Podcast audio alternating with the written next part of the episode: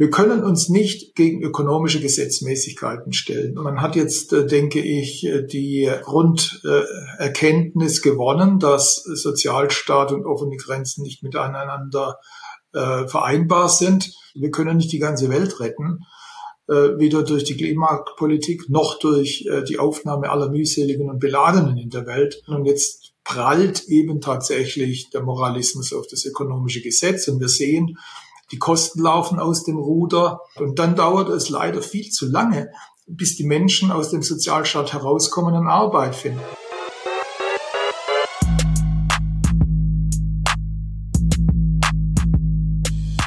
Servus und herzlich willkommen in einem neuen Video der Mission Money.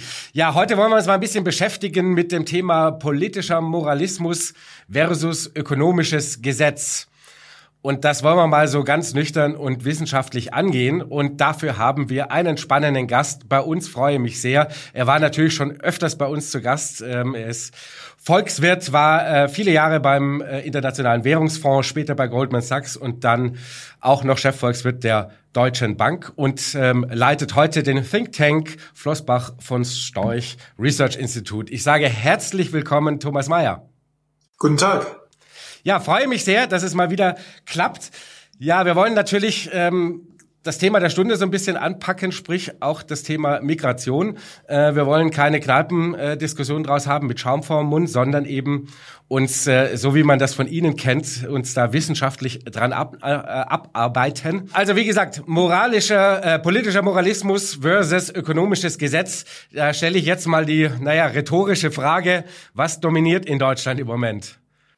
Ja, in Deutschland dominiert äh, der moralische, ähm, der Moralismus, würde ich sagen, der politische Moralismus. Aber wie wir als Ökonomen wissen, und das geht ja zurück auf den berühmten Artikel von äh, Eugen von Böhm-Barwerk aus dem 19. Jahrhundert, am Ende dominiert das ökonomische Gesetz. Die Politik kann sich dem nicht entziehen. Mhm. Ähm, Sie steigen, Sie haben einen recht spannenden wissenschaftlichen Beitrag darüber geschrieben und steigen natürlich ein mit Milton Freeman. Ähm, man kann nicht gleichzeitig freie Anwanderung und einen Wohlstaat, äh, Wohlfahrtsstaat haben. Warum ja, ignorieren wir das? Ja, das ist ein interessantes äh, Video, das äh, Friedman in seinem in einem Talk, in einer Vorlesung könnte man sagen, das aber mehr informell gegeben hat Ende der 90er Jahre, in dem er das ganz klar formuliert hat. Ähm, ich kann auf der einen Seite einen Sozialstaat haben, dann muss ich aber die Zuwanderung strikt regulieren, sonst wird der Sozialstaat überfordert. Oder aber ich öffne die Grenzen und dann muss ich aber den Sozialstaat beenden, denn dann kommen alle Leute rein und dann wird sich das so aussortieren. Ob das jetzt natürlich äh, gesellschaftlich im Einvernehmen geschieht ist, eine, geschieht, ist eine andere Frage. Diese Einsicht, ist interessant, diese Einsicht haben die Dänen gelernt. Das ist eine sozialdemokratische Staatschefin, äh, Frau Fredriksen, die genau dieses Friedmansche Verdikt umgesetzt hat. Die Dänen haben ihren Sozialstaat, schließlich macht die sozialdemokratische Politik, aber sie regeln die Einwanderung halt auch strikt.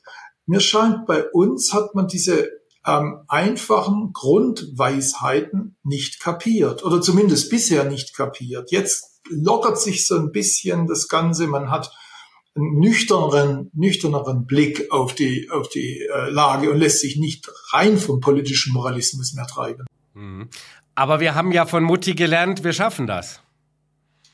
Ja, das war natürlich äh, ein äh, sehr schicksalsschwerer Satz. Wir schaffen das nicht. Ähm, mit diesem Satz wollte die frühere Bundeskanzlerin äh, Angela Merkel eigentlich das ökonomische Gesetz außer Kraft setzen. Das war eine Kampfansage, möchte ich mal sagen, obwohl sie es nicht so gemeint hat, aber eine Kampfansage an, das ökonomische Gesetz, das Milton, äh, Milton Friedman sehr treffend formuliert hat.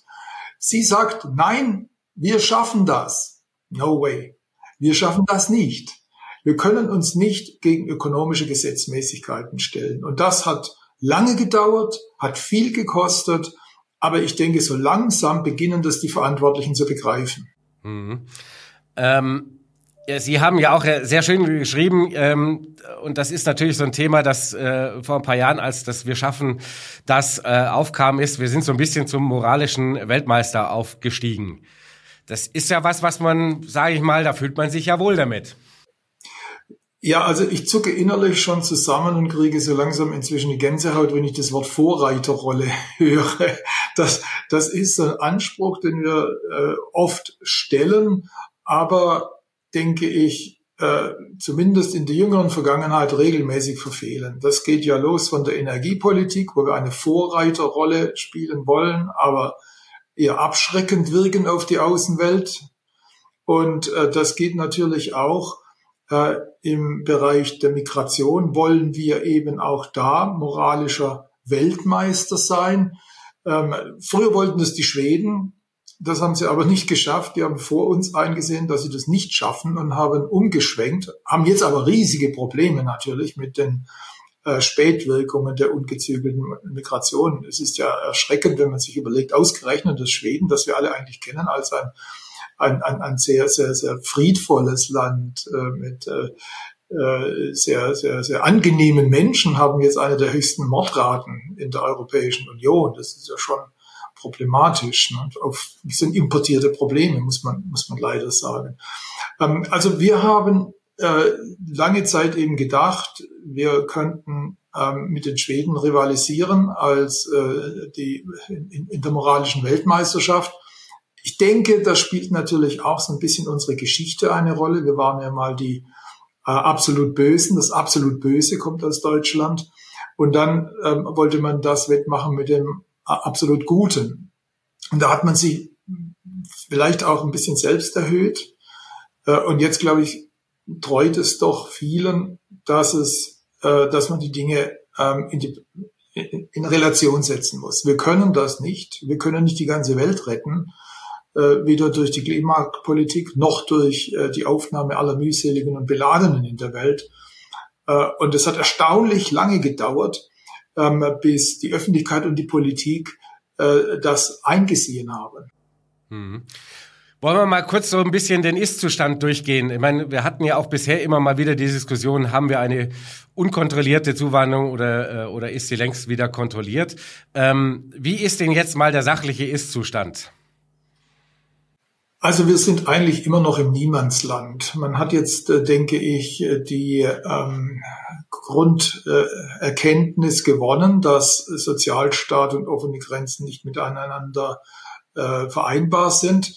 Man versucht jetzt, äh, die, den Zustrom äh, zu regulieren. Wir dürfen ja nicht vergessen, dass ähm, über die ähm, letzten Jahre und äh, ich glaube, das waren, das wenn wir gerade schauen, zwischen 2014 und 2021, das sind ja an die zwei Millionen Asylbewerber reingekommen. Das ist ja eine wahnsinnige Belastung für das Land. Jetzt versucht man das äh, zu korrigieren. Man muss auch noch in äh, Betracht ziehen, dass, äh, dass, dass, dass nur die Minderheit eigentlich überhaupt anerkannt wird letztendlich. Und dass äh, ein, ein großer Teil derjenigen, die hereinkommen, ähm, gar keinen Anspruch haben, die dann aber trotzdem geduldet werden und, und äh, nur ganz, ganz wenige gehen wieder oder können abgeschoben werden. Und das hat man jetzt erkannt äh, und versucht, das äh, zu lösen, indem man jetzt auch die Grenzkontrollen eingeführt hat. Da gibt es auch wieder einen Riesenstreit, sind die effektiv oder nicht. Ähm, man hat eingesehen, dass es ein bisschen absurd ist, ähm, Menschen aus sicheren EU-Nachbarländern hereinzulassen, die dort durchgegangen sind, äh, und sie hereinzulassen, nur weil sie sagen, nochmal sagen Asyl, das ist absurd. Ähm, man hat erkannt, dass äh, die sogenannte Dublin-Verordnung, die dann die Rückstellung von ähm, Leuten, die zu uns gekommen, aus sicheren EU-Partnerländern, keinen Asylanspruch haben, dass die wieder zurückgehen. Das funktioniert nicht. Das hat, das hat man jetzt alles, sagen wir mal, erkannt und jetzt versucht man sich äh, mit äh, schrittweisen Lösungen dem Problem zu nähern. Aber ich fürchte, dass das noch lange nicht reicht.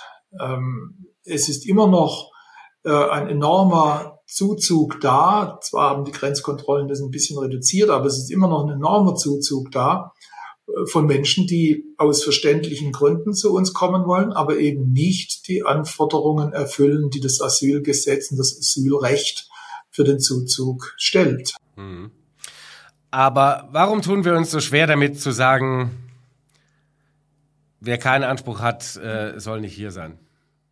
Ich glaube, das ist eben dieser Anspruch aus unserer Geschichte heraus jetzt äh, die, der Weltmeister äh, zu sein ähm, im, im moralischen Verhalten. Und jetzt prallt eben tatsächlich der Moralismus auf das ökonomische Gesetz. Und wir sehen, die Kosten laufen aus dem Ruder.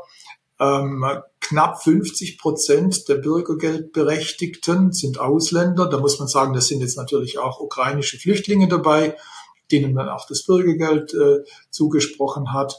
Wer ins Land kommt, kriegt ja zunächst mal eine großzügige Asylbewerberunterstützung. Ich sage jetzt großzügig, relativ zu dem, was die Menschen ja hatten in ihren Ländern. Die kriegen ja mal gleich äh, gegenwärtige Rechtslage 402 Euro ähm, als Unterstützung ähm, eine alleinstehende Person. Und wenn Sie dann noch äh, Familienangehörige dazu haben, also nehmen wir eine vierköpfige Familie ähm, mit äh, Teenagerkindern, die kommt mal locker auf äh, 1500 Euro im Monat plus Zuschüsse, Zuschüsse wenn es Bedarf da ist für Heizung und Wohnung. Na, diese Leute haben äh, in ihren Heimatländern im Schnitt ein monatliches Pro-Kopf-Einkommen von 100 Dollar. Das ist ein gigantischer Aufstieg für diese Menschen. Ähm, die wollen vielleicht arbeiten bei uns, aber viele können es nicht, weil sie der Sprache nicht mächtig sind. Manche können oder einige können ja nicht mal schreiben. Also die, sie, sie kommen halt rein aus, äh, aus der äh, durchaus äh, verständlichen Erwartung, ihre Lebensumstände zu verbessern. Sie meinen, das könnte man in Deutschland.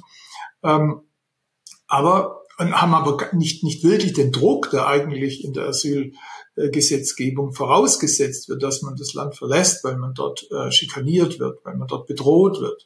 Das haben sie nicht. Sie wollen ihre Lebensumstände verbessern. Und äh, dass sie aber die Voraussetzungen nicht mitbringen, in einer komplexen Industriegesellschaft schnell einen Platz zu finden, ist halt die Einwanderung äh, auf dieser Schiene vorwiegend in den Sozialstaat. Und dann dauert es leider viel zu lange, bis die Menschen aus dem Sozialstaat herauskommen und Arbeit finden. Man dachte ja ähm, im Jahr 2015, ne, als wir noch die Willkommenskultur pflegten, ähm, dass man äh, die Zuwanderer über die Asyl, äh, Asylschiene sehr schnell in die Beschäftigung bringen könnte. Das hat sich leider als, ähm, als Wunschdenken erwiesen.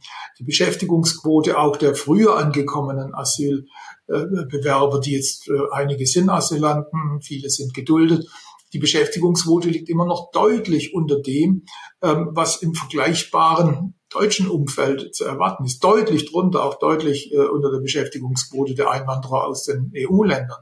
Hinzu kommt, dass halt auch die Produktivität dieser Menschen unter, der, unter dem Durchschnitt, der durchschnittlichen Produktivität der Erwerbsbevölkerung liegt. Äh, deshalb kriegen die meisten dieser Leute, die im Job sind, äh, natürlich auch geringe Löhne. Jetzt müsste man von einem Einwanderungsland erwarten, dass die dazukommen, dass die mindestens das Produktivitätsniveau der Erwerbsbevölkerung, der heimischen Erwerbsbevölkerung erfüllen. Idealerweise sollen die sogar drüber sein. Das ist ja die Idee. Nicht? Und so gehen dann die typischen Einwanderungsländer ähm, Kanada, Austra Australien vor. Die setzen halt äh, äh, strikte Kriterien an und erwarten, dass die, die kommen, eigentlich ähm, die äh, Produktivität erhöhen und nicht runterziehen. Was wir aber sehen ist, nicht nur durch die Einwanderung, halt aber auch durch die Einwanderung, ein Abschwächen ähm, unserer Produktivität. Seit sechs Jahren sinkt die deutsche Produktivität. Damit meine ich jetzt die ähm, äh, Wertschöpfung pro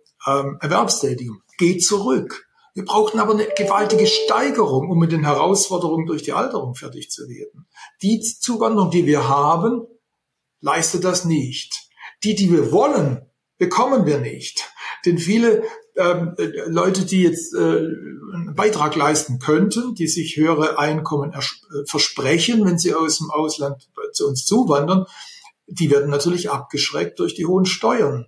Diejenigen, die keine Steuern zahlen, aber Sozialleistungen äh, beanspruchen, werden angezogen. In anderen Ländern ähm, ist es genau umgekehrt.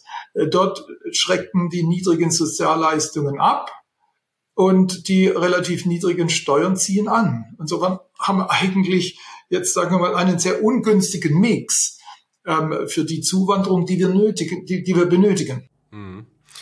Warum? Ich meine, das jetzt kamen ja auch schon viele viele Zahlen in in, in diesem Jahr äh, gerade zu den äh, Flüchtlingen, äh, die vor dem Krieg in der Ukraine äh, flüchten. Ähm, man hat Zahlen von aus den skandinavischen äh, Ländern, wo weiß nicht zwischen 70 und 80 Prozent ähm, äh, der Geflüchteten aus der Ukraine längst im Arbeitsmarkt integriert sind. Bei uns sind das irgendwie, glaube ich, zwischen 20 und 30 Prozent. Ja. Irgendwas. Warum tun wir uns so schwer, während alle anderen können es offensichtlich auch? Also ich denke, das ist natürlich auch sehr kontrovers, wird ja auch jetzt gerade sehr kontrovers diskutiert. Ich glaube, dass unser Sozialstaat ähm, einfach viel zu stark ausgebaut wurde. Die Arbeitsanreize sind ähm, zu niedrig. Ähm, wer äh, reinkommen kann in das Land, äh, Bürgergeld bezieht, ähm, die Ukraine sofort, ähm, andere nach spätestens 18 Monaten ob sie anerkannte Asylbewerber sind oder nicht. Ähm, der kommt dann, auch wenn's, wenn er eine größere Familie hat, und oft ist es ja auch dann bei den Asylbewerbern so, dass dann äh, eine größere Anzahl von Personen mitkommt, die kommen halt auf Einkommen, die ähm, nahe an das Einkommen äh, eines ähm, ein, von Erwerbstätigen herankommen. Äh, und ich hatte kürzlich von Boris Palmer da ein Video gesehen, äh, wo er berichtete, dass in Tübingen äh, er Arbeitsangebote geschaffen hätte für Asylbewerber ähm, und dass da durchaus ein, ähm, ein, ein Maler dabei war, der eine Weile gearbeitet hätte, aber dann nicht mehr kam. Und auf die Nachfrage, warum er nicht mehr kommt, hat er gesagt, er hätte Hause, zu Hause so viel zu tun und das Arbeiten lohnt sich gar nicht, weil das Bürgergeld so, so hoch ist. Also wir haben da einfach einen viel zu großzügigen äh, Sozialstaat, der ist teilweise auch in Reaktion auf die Agenda 2010 und auf die Harz-Gesetze gekommen. Damit haben sich viele Leute schwer getan, obwohl ich persönlich finde, dass das eine Reform war, äh, die unseren Sozialstaat sehr viel effizienter gemacht hat. Aber das hatte die SPD Probleme und seit die, äh, seit, äh, seit die SPD jetzt in der Regierung ist, hat man halt Schritt und Schritt für Schritt versucht, die ähm, Agenda-Gesetze zurückzufahren, den Sozialstaat wieder aufzubauen. Ähm, ja, und jetzt haben wir einen Albatros. Wir haben einen, einen Albatros äh, kreiert von Sozialstaat, der halt nicht ab, abhebt. Der, der, der belastet die Wirtschaft. Deutschland hebt nicht mehr ab ne, von, der, von der Stadtbahn, sondern hängt fest. Ja, Sie haben es angesprochen. Ähm, die Folgen für den, äh, für unseren äh, Staatshaushalt äh, oder vor allem unseren Sozialhaushalt sind natürlich gravierend. Ne? Ja, in der Tat. Ich meine, wir geben äh, ungefähr 55 Milliarden Euro dieses Jahr fürs Bürgergeld aus. Ähm, ist gewaltig. Äh, und nächstes Jahr soll das nochmal steigen, 12 Prozent. Äh, das ist weit mehr als der Mindestlohn. Das heißt also, wir leisten uns einen enorm teuren Sozialstaat, haben jetzt starke Finanzprobleme, ähm, bringen uns aber nicht dazu, hier ähm, einzusparen, die Einsparungen in, im Sozialbereich würden meines Erachtens äh, sowohl die Arbeitsanreize erhöhen, mehr Leute in Beschäftigung bringen ähm, und gleichzeitig einen erheblichen Beitrag zu den gegenwärtigen, zur Lösung der gegenwärtigen Finanzprobleme leisten. Aber das scheint halt äh, von der ähm, Regierungsmehrheit, also von äh, Rot und Grün, ähm, nicht gewollt zu sein. Dagegen stemmt man sich. Und ob man da sich durchringt, dort zu kürzen oder womöglich wieder an den Investitionen, falls überhaupt noch Geld übrig ist, spart, sodass die Infrastruktur noch weiter runterkommt, wird sich zeigen. Ja, das ist ja die ganz große Frage. Ich meine, äh, mittlerweile kriegen wir ja keine Staatshaushalte mehr zusammen und unsere lustigen Finanztricks wie Sondervermögen, die ja Sonderschulden sind, ähm, sind dann ja so gesehen glücklicherweise auch mal gestrichen worden. Können wir uns diesen Sozialstaat als Deutschland überhaupt leisten? Den wir da aufbauen? Das ist eine sehr gute Frage. Ja, man geht ja davon aus, dass Deutschland ein reiches Land sei. So heißt es immer. Wir sind ein reiches Land. Und wir haben so die Vergangenheit ähm, im Kopf, äh, wo wir uns viele, viele, viele Dinge äh, geleistet haben und denken, dass wir uns weiter leisten können. Aber dem ist nicht so. Ähm, Deutschland ist momentan unter enormem Druck international unter enormem Druck, wirtschaftlich, geopolitisch unter enormem Druck. Ähm, ich will das mal so zusammenfassen. Ich denke, das deutsche Erfolgsmodell, das deutsche Geschäftsmodell, das uns so viel Erfolg beschert hat, das war die Kombination aus Können mit Fleiß und billiger Energie. Darauf basierte unser Wohlstand. Ähm, wir haben auf, mit dieser Formel eine formidable Industriemacht eine, äh, zustande gebracht. Deutschland war bisher ein Industrieland. Ja. Wenn man sich das jetzt mal anschaut, dann sieht man, dass diese Formel bröckelt. Billige Energie ist weg. Wir haben mit die höchsten Energiekosten, ist besonders die höchsten Stromkosten der Welt. Ist gigantisch. Unsere Unternehmen sind nicht mehr wettbewerbsfähig gegenüber USA und China. Sowieso nicht. Aber sogar das europäische Ausland ist da, ist da besser aufgestellt. Also billige, billige Energie ist mal weg. Fleiß, ähm, es herrscht Arbeitskräftemangel, Fachkräftemangel. Wir haben viele Menschen hier im Land, aber keine Fachkräfte in genügender Anzahl. Fachkräftemangel. Ähm, aber viele Leute meinen immer noch, Gewerkschaften, wir sehen es jetzt, meinen noch, wir könnten diese Fachkräfte noch weniger nutzen. Wir könnten eine Viertagewoche einfügen. Das heißt also, Fleiß scheint auch nicht mehr der zu sein, der er mal war. Und jetzt kommt das Können. Ähm, es jagt ja eine, eine Bildungsstudie, die Katastrophe, eine Katastrophe anzeigt, die andere. Jetzt kommt ja wieder PISA raus und da raffen, raffen sich die Verantwortlichen schon innerlich mal, stärken sie sich schon innerlich für das nächste Desaster. Äh, unsere Kinder können nicht mehr richtig oder viele Kinder können nicht mehr richtig rechnen, lesen und schreiben. Das hat natürlich auch damit zu tun, dass die Schulen überlastet sind ähm, mit, äh, mit Kindern von Zuwanderern, ähm, die, die, die, die, die nicht Deutsch beherrschen. Das ist nicht das einzige Problem, aber in den sogenannten Brennpunkten ist das ein riesiges Problem. Und das heißt also, unsere Erfolgs, äh, Erfolgsformel, die ist momentan ähm, unter enormem Druck und beginnt zu zerbröseln. Und das heißt also, dass diese mehr vom, vom reichen Land, das ist die Vergangenheit. Was wir brauchen, wäre ein enormer Innovationsschub.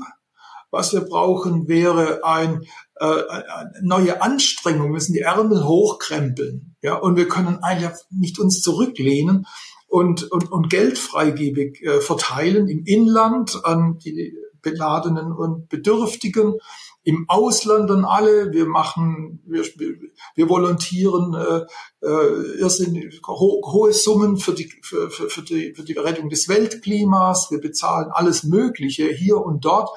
Das ist alles noch aus einer Zeit, in der man daran glaubte, dass Deutschland so reich sei. Die Zeit ist vorbei. Wir haben eigentlich nichts mehr zu verschenken, sondern wir müssen uns anstrengen, das wieder zu erarbeiten. Und dieser Groschen, der fällt enorm langsam sowohl in der Bevölkerung, obwohl die Bevölkerung ist wahrscheinlich ähm, äh, dem voraus, aber noch langsamer im Kompetenzzentrum Berlin. Haben Sie eine Erklärung dafür? Wir diskutieren da ja auch immer wieder darüber, warum ähm, ökonomische Gesetze äh, und eigentlich am Ende des Tages gesunder Menschenverstand, was unsere Produktivität angeht und auch quasi was unseren Wohlstand sichert oder auch wieder nach vorne bringt, ähm, dass das so gänzlich fehlt. Ja, also wenn ich so mir die vergangenen Jahre Revue passieren lasse, dann denke ich, da war schon ein, ein Scheidepunkt, war die Finanzkrise 2007, 2008. Da ging viel kaputt. Äh, da wurde ähm, im Grunde genommen die liberale Wirtschaftsordnung ähm, in Frage gestellt.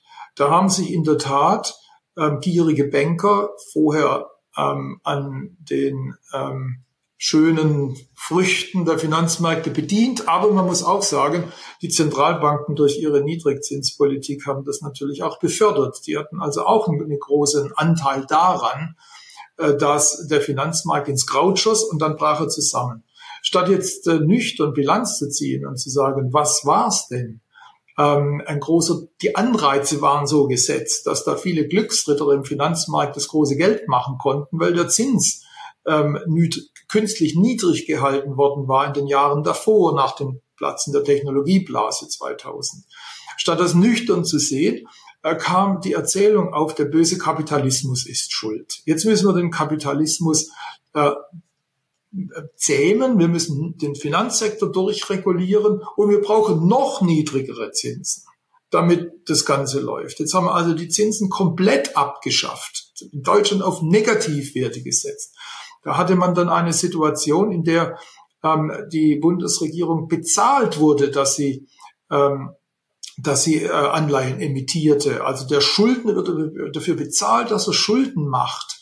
Da gibt es von dem ungarischen, äh, ungarischen Ökonomen, ich glaube, das ungarische Ökonom Janusz Kornay gibt es ja aus, aus der Analyse der sozialistischen äh, Wirtschaft gibt es das Konzept der, der weichen Budgetrestriktion. Nicht? Also der sozialistische Staat, der konnte nie mit knappen Ressourcen managen, sondern da wurde eigentlich immer ähm, dann das Geld unter die Leute gestreut, weil man halt äh, hohe Kosten hatte, die konnte man nicht einfangen, also druckte man das Geld. Äh, da gab es dann unterdrückte Inflation, das heißt, die Leute mussten Schlangen, Schlange stehen für Dinge. Die hatten viel Geld in der Tasche, aber sie konnten es nicht wirklich ausgeben. Und so erzeugte diese künstliche Null- und Negativzinspolitik ähm, bei der, äh, bei, der, ähm, bei der Regierungspolitik eine Mentalität wie im Sozialismus. Es gibt keine harte Budgetrestriktion. Geld ist einfach beliebig vermehrbar. Es kostet ja nichts. Und da kann man alle diese Dinge hier ähm, sich leisten. Man verteilt das Geld zu Hause, man verteilt das Geld in der Welt. Man kümmert sich auch kaum noch um die Infrastruktur. Man lässt die Dinge schleifen. Es ist ja alles durch Gelddrucken leicht möglich. Man dachte ja, man hätte sowas wie das Perpetuum mobile erfunden. Die Zentralbank druckt das Geld der Staat gibt's aus und was passierte? Bang, was immer in solchen Situationen passiert, die Inflation kehrt, kehrt zurück. Ja. Man dachte, das sei, die sei tot. Das ist ein Irrtum. Inflation, also solche Geldschwemmeninflation, wie wir sie jetzt gesehen haben, das ist wie der Drache, der sprichwörtliche Drache im, in der Höhle. Ne? Der schläft lange Zeit und dann reizt man ihn so richtig und dann kommt er raus und faucht. Und das haben wir jetzt. Und, und dann, wenn die Inflation da ist, dann muss der Zins steigen. Auf einmal kommt die harte Budgetrestriktion zurück. Das kennen die aber gar nicht, die da in der, in der Verantwortung sind. Die sind das gar nicht gewöhnt. Das ist eine enorme Anstrengung, sich diese, äh, diese neue Realität jetzt auch mal wieder einzuverleiben, zu sehen, was das bedeutet, ja, dann möchte man, dann möchte man die, die Realität sozusagen umgehen mit Schuldentöpfen, äh, Sondervermögen und so weiter, hier und da. Ähm, dann sagt korrekterweise das Bundesverfassungsgericht, nee, funktioniert so nicht. Ihr habt euch da ähm, gewisse Korsetts gegeben. Könnt, könnt ihr nicht machen. Und jetzt sagt der Finanzminister korrekterweise, aber auch wenn wir die schleifen würden, diese Korsetts, dann bezahlen wir ja hinterher Zinsen, die sind gigantisch. Ja, die können wir sie gar nicht mehr leisten. Dann kommt der nächste, da muss der Zins wieder gedeckelt werden, da muss die Zentralbank wieder rein, dass der Staat sich billig verschulden kann. Und dann kriegen wir am Ende ähm, eine, eine, eine, eine, eine trabende Inflation mit einer schlappen Wirtschaft und im schlimmsten Fall argentinische Verhältnisse. Hm. Wie bekommen wir die verhindert? Also der, der, wie heißt es so schön? Ich mache, ich möchte jetzt keine Schleichwerbung machen, aber umparken im Kopf ist angesagt. Das ist der erste Schritt, ja. Wir müssen wieder zurück, uns zurückbesinnen auf das, was uns tatsächlich ähm, groß gemacht hat, ähm, Können und Fleiß und wir müssen an der Energie arbeiten, dass die billiger wird und wir müssen irgendwelche Blütenträume ähm, einfach beenden. Wir werden meines Erachtens, wir werden ähm, eine Klimaneutralität ohne Atomenergie nicht herstellen. Wenn wir so blöd sind, den Atomstrom zu importieren, dann werden die anderen ähm, den für uns herstellen. Aber besser wäre es, wir würden über diese äh, Klippe springen und tatsächlich auch das machen, sodass die Energie wieder bezahlbar wird. Ja. Wir müssen wieder hergehen und ähm, wir müssen tatsächlich uns wieder die Ärmel hochkrempeln, wie es die Nachkriegsgeneration gemacht hat. Da hat keiner für die Vier-Tage-Woche gestreikt. Ja, da wurde dann schließlich ähm, nach langem, nach langer Debatte, da wurde dann also äh, die Fünf-Tage-Woche eingeführt. Ja, da sagte ich kann das als, als Kind kannte ich, kannte ich das noch. Die, die Arbeiter, die kamen halt am Samstagmittag heim. Nicht, nicht, äh, nicht am Freitag oder jetzt sagen vom Donnerstag und so. Wir müssen also wieder fleißiger werden. Wir müssen, wir müssen uns anstrengen. Wir müssen länger arbeiten. Äh, gut, ja, ich habe ja mein Rentenverfallsdatum schon, schon überschritten und arbeite immer noch. Ist für mich jetzt natürlich leichter als für den Dachdecker. Da käme ich auch nicht mehr hoch. Aber diejenigen, die es können, müssen halt auch länger arbeiten. Und dann müssen wir uns natürlich in der Bildung anstrengen. Das ist das härteste, das dickste Brett, das wir zu bohren haben. Aber da müssen wir wieder zulegen. Denn letztendlich, ich meine, die, die alten Bodenschätze, die wir mal hatten, äh, Kohle und so weiter, das ist ja jetzt nicht mehr, das ist ganz Reichtum mehr. Ne? Was wir haben, sind die Menschen. Ähm, und das ist Bildung. Und das verfällt halt auch, und da müssen wir umsteuern, da müssen wir zulegen, dass das wirklich das, das härteste Brett, das wir da bohren müssen. Also die drei Dinge, daran müssen wir wieder arbeiten. Ähm, und das müssen alle begreifen. Nee, Herbert Hochkampel, natürlich ist äh, erstmal immer die erste Maxime und mehr Fleiß an den Tag legen, aber dazu bräuchte es natürlich auch einen Staat, der das in irgendeiner Form quotiert. Ähm, also auch natürlich, was Sie angesprochen haben, zum Beispiel mal sowas wie eine Marktwirtschaft, die äh, ihre Kräfte entfalten kann. Auch das ist ja Teil unseres ökonomischen Gesetzes. Ähm, das bräuchte es schon auch, weil sonst sagt sich natürlich jeder, und das unterscheidet natürlich die heutige Zeit von einer Nachkriegszeit, ähm, da gab es diesen Diskussionsspielraum gar nicht, denn alles lag halt in, äh, in Trümmern. Heute liegt es zumindest physisch so nicht in Trümmern. Ne? Das ist äh, schön, dass es nicht so in Trümmern liegt. Ja, natürlich. Ähm, ist aber auch eine Gefahr. Nicht? Man ruht sich auf Lorbeeren auch mal aus. Ähm, und äh, das ist eine große Gefahr. Äh, ich habe mir das mal angeschaut. Ich meine, äh, im Laufe meiner Jahre bin ich eigentlich äh, äh, vom modellbauenden Ökonomen eher in Richtung Wirtschaftsgeschichtler gewandert ja. ähm, und, und, und studiere jetzt mit, äh, mit großem Interesse ähm, Wirtschaftsgeschichte oder Geschichte überhaupt und daraus was zu lernen, auch für die Ökonomie. Ähm, jetzt ist natürlich mit so einem Hobbyhistoriker, der findet dann immer bestimmte Dinge, die er entdeckt, ganz toll und der Profi sagt dann, naja, also halt, halt mal die Luft an. Aber ich habe mir mal, ich habe mir mal jetzt im Verlauf dieses Jahres habe ich mich etwas mit römischer Geschichte beschäftigt. Ähm, und da gibt es schon einige, einige Parallelen, die einen doch sehr nachdenklich stimmen. Einige der Zuhörer werden vielleicht noch das, äh, den Spruch von, von Guido Westerwelle, dem verstorbenen FDP-Vorsitzenden, erkennen, der von spätrömischer Dekadenz gesprochen hat. Das war schon viele Jahre äh, vorher. Äh, und er wurde natürlich in der Luft zerrissen. Ähm, und das wurde so als Worthülse abgetan. Aber wenn man sich da mal mit beschäftigt, dann glaube ich, kann man daraus lernen, dass man äh, vermeiden sollte, sich auf den Lorbeeren auszuruhen und äh, eben nicht mehr die Ärmel hochzukrempeln. Ähm, das Römische Reich war ja eine gewaltige Macht, ja, also eine Weltmacht kann man sagen. Da war die Welt noch kleiner, weil die Transportmittel etwas beschränkter waren. Es war eine gewaltige Weltmacht und die haben sich auch wahnsinnig angestrengt. Aber über die Zeit, und wir reden jetzt zu dem die ersten paar Jahrhunderte nach Christi Geburt, über die Zeit wurde denen das halt auch ein bisschen zu anstrengend. Wer wollte denn schon am Limes im Taunus Gebirge Wache schieben, fernab der Heimat? Ja, äh, also da wurden die dann doch ein bisschen, ein bisschen lockerer. Ähm, hatten ja, war ja toll, dann äh, stellten sie auch fremde Legionäre ein, die waren aber nicht mehr so dem Staat verpflichtet, sondern in erster Linie ihrem Anführer und dem Sold. Ähm, dann ging ihnen das Geld aus, dann hatten sie ähm, die Münzen verschlechtert, da gab es Inflation, die Legionäre wollten sich in diesen schlechten Münzen nicht mehr äh, bezahlen lassen, haben sie die Steuern erhöht, aber die Leute wollten auch keine Steuern bezahlen, haben sie dann vermieden, dann haben sie die Ausgaben runtergefahren und Geld zu haben für, für die, für die, äh, für, für, fürs Militär. Das führte dazu, dass die Infrastruktur zerfiel und dann kam zum Schluss noch dazu, ähm, dass es äh, dann einen äh, Ansturm von Migranten aus dem Osten gab, die man dann äh, im Jahr 399 reingelassen hat. Ähm, und wenige Jahre später war dann, ähm, wurde rumgeplündert. Also ich will jetzt hier kein, kein Horrorszenario an die, an die Wand malen, aber man ist, glaube ich, gut beraten, so ein bisschen in die Geschichte zu schauen und zu erkennen, dass es nicht nur einen Weg für eine Wirtschaft und eine Gesellschaft gibt, nämlich, nämlich den Weg nach oben, sondern es kann auch wieder nach unten gehen, wenn man vergisst, ähm, auf welche Kräfte man äh, seinen Wohlstand, welchen Kräften man seinen Wohlstand verdankt. Ja. Und da haben wir nach dem Kriege, die Nachkriegsgeneration hat da enormes geleistet. Und äh, ähm, die Folgegenerationen haben da mehr oder weniger darauf aufgebaut. Aber momentan stehen wir so an einem Kipppunkt. Und, und, und da ist jetzt erneut Anstrengung notwendig und das bedeutet mehr Ordnungspolitik statt ähm, Interventionspolitik, ähm, mehr, wenn Sie so wollen, mehr Milton Friedman ähm, als John Maynard Keynes oder mehr Ludwig Erhard als Mariana Mazzucato.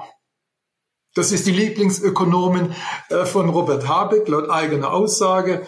Ähm, sie pflegt einen, würde ich mal sagen, etwas, äh, etwas, etwas simplistischen Staatsinterventionismus als Modell. Und das führt uns ins Desaster.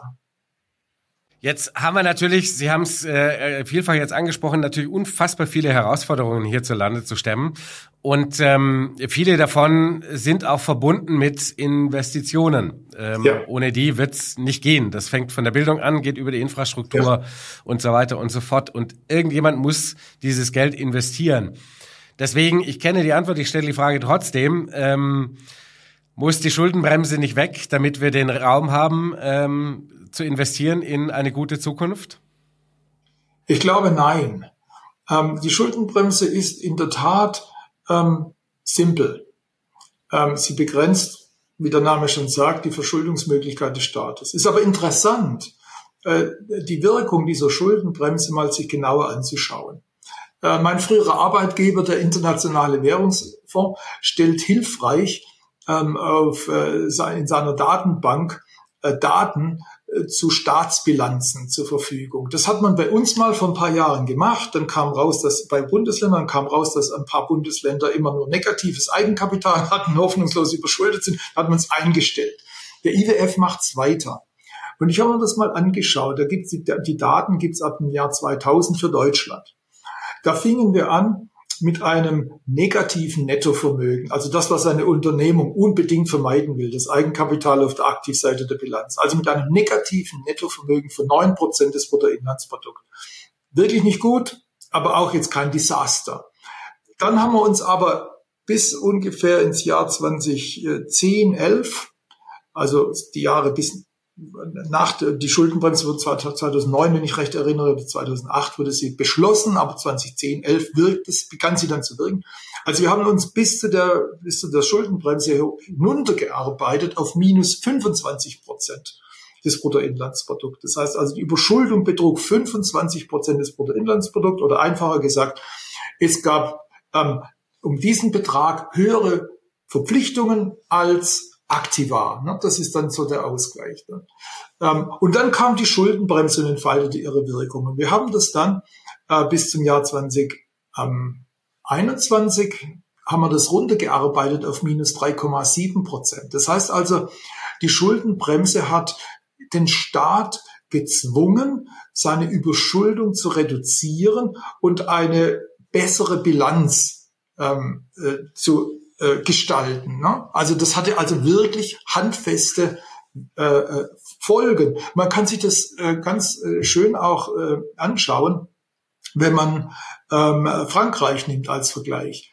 Ähm, in der Diskussion um die Schuldenbremse ist ja weniger thematisiert worden dass wir die ja in europaweit, also in der EU, im Euroraum eingeführt haben. Jedes Land sollte die ja eigentlich in der Verfassung haben und jedes Land sollte sich daran halten. Nur wir haben uns daran gehalten, die anderen nicht. Also Frankreich hat auch eine Schuldenbremse. Das war im Rahmen der sogenannten Fiskalpakte hat man das gemacht. Jedes Land hat das. Aber die Franzosen sind von minus 20 auf minus 44 Prozent gegangen, haben sich also überschuldet.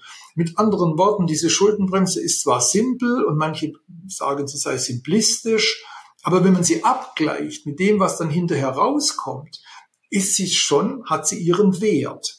Man sollte deshalb meines Erachtens diese Schuldenbremse im Zusammenhang mit der Entwicklung der Staatsbilanz sehen. Nun ist die Entwicklung der Staatsbilanz für den ähm, normalen Bürger, sagen wir mal, nicht so ganz durchsichtig. Es ist eher so was für Ökonomen, die können sich das dann anschauen. Aber die Schuldenbremse ist auch für den normalen Bürger und den Politiker fassbar, greifbar. Deshalb würde ich also die Schuldenbremse behalten wollen äh, und ähm, in Zusammenhang mit der ähm, Staatsbilanz betrachten.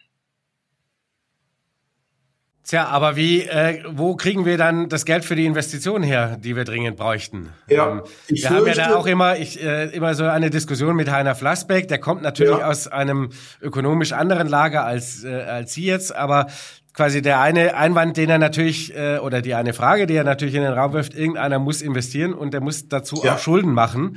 Und wenn es die Haushalte nicht tun und vor allem die Unternehmen nicht tun, irgendeiner muss in die Bresche springen, sonst geht halt nichts vorwärts. Also in dem Punkt stimme ich mit Herrn Flasberg überein, wir müssen investieren. Wir haben viel zu wenig investiert, das sieht man, wenn man durch das Land geht. Ja. Wir müssen investieren. Aber ähm, man kann sich nicht verschulden, um Konsumausgaben zu finanzieren. Und, und insofern muss man hergehen, ähm, wir haben immer noch ein negatives Nettovermögen. Ja. Das heißt also, wir müssen darauf schauen, dass wir unsere Konsumausgaben reduzieren. Und dann kann man, wenn man das getan hat, dann kann man sich überlegen, welchen Betrag kann man ausgeben, um tatsächlich den staatlichen Kapitalstock zu erweitern. Das wird aber letztendlich ähm, weitaus weniger sein, ähm, was man da so an Verschuldungskapazität hat, als viele denken. Denn die meisten wollen sich ja verschulden, um äh, zum Beispiel äh, die Klimatransformation zu finanzieren.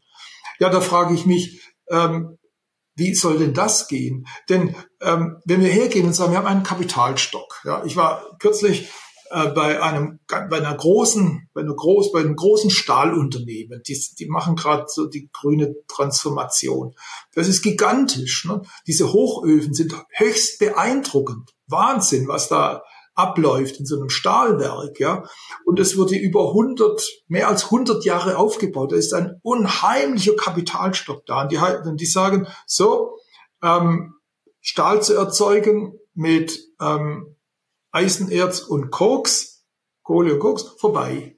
Wir müssen das jetzt auf Wasserstoff umstellen. Das heißt also, der ganze Kapitalstock wird praktisch entwertet.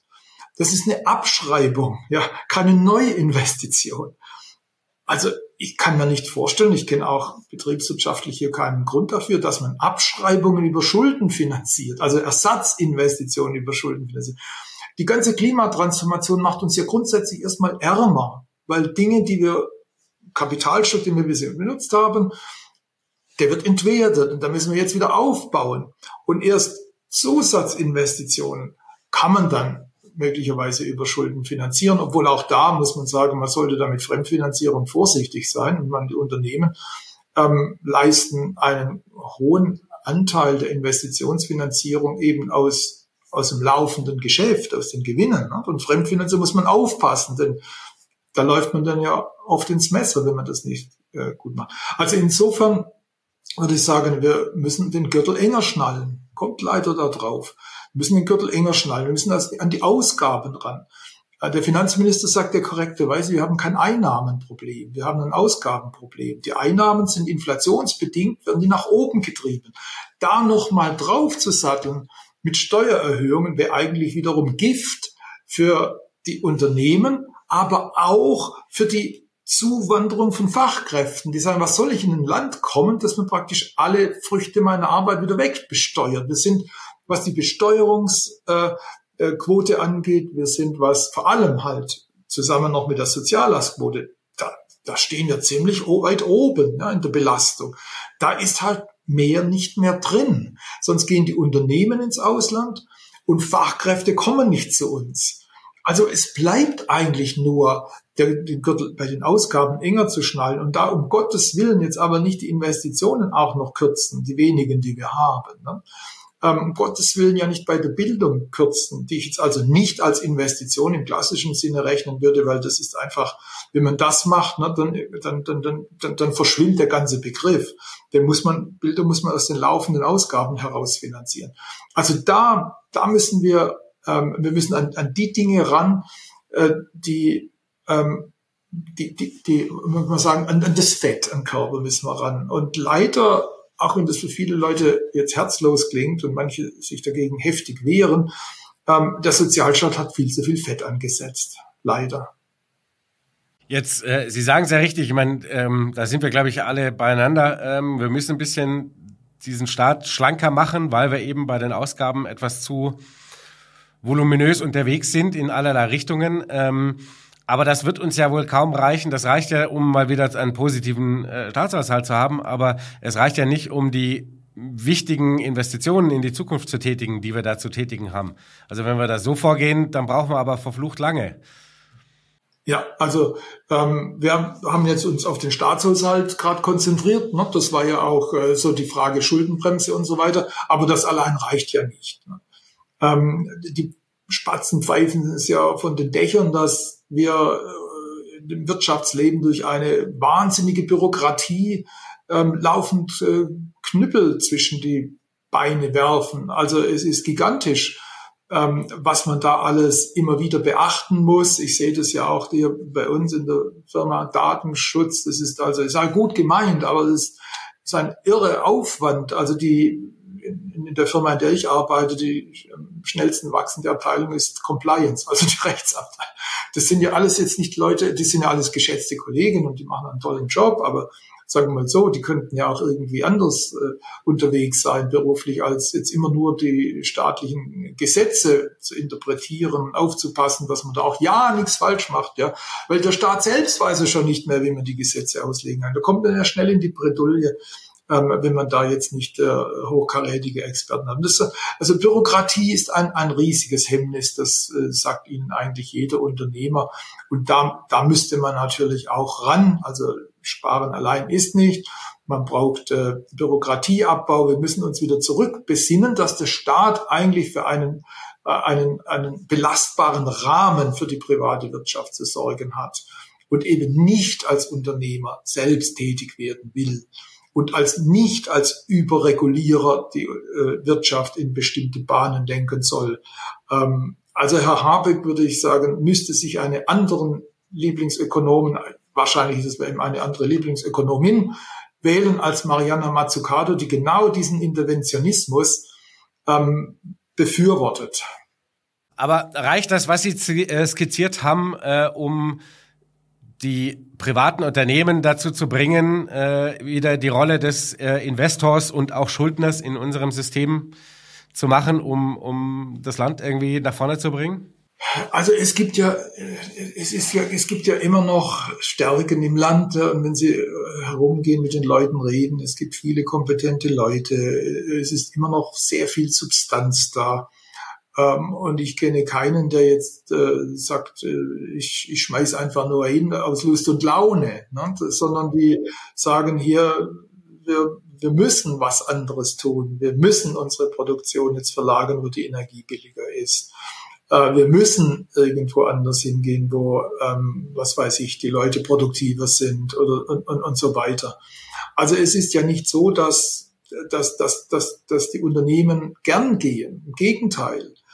Sie die Pharmaindustrie. Ne? Die Regulierung macht ihnen das Leben zur Hölle. Die verlagern ganze Forschungsabteilungen oder die ganze Forschung überhaupt ins Ausland. Ähm, das machen die ja nicht, äh, nicht, weil sie gern dorthin gehen. Ähm, also insofern denke ich, da ist noch sehr viel guter Wille da. Aber eine insensitive Politik, die überreguliert, die selbst äh, vorgeben möchte, wohin die Reise geht, die zerstört diesen Goodwill. Und dann ähm, geht, wer gehen kann, und die, die bleiben, verarmen. Das ist, das, das ist leider die traurige Wahrheit.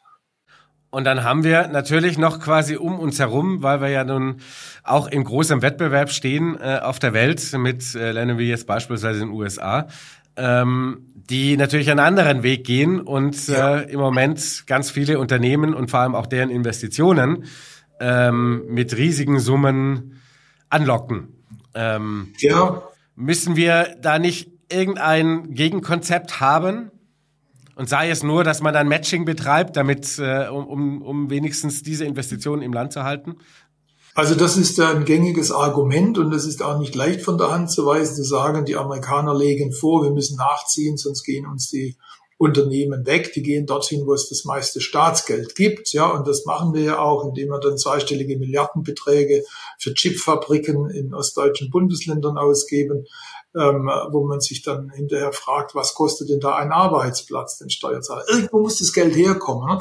Wo ich das Geld natürlich zum Nulltarif oder Negativzinsen leihen konnte, konnte ich sagen, naja, gebe ich dir mal 10 Milliarden, why not? Ne? Und ich nehme es vom Markt und es kostet mich nichts. Äh, das ist jetzt anders.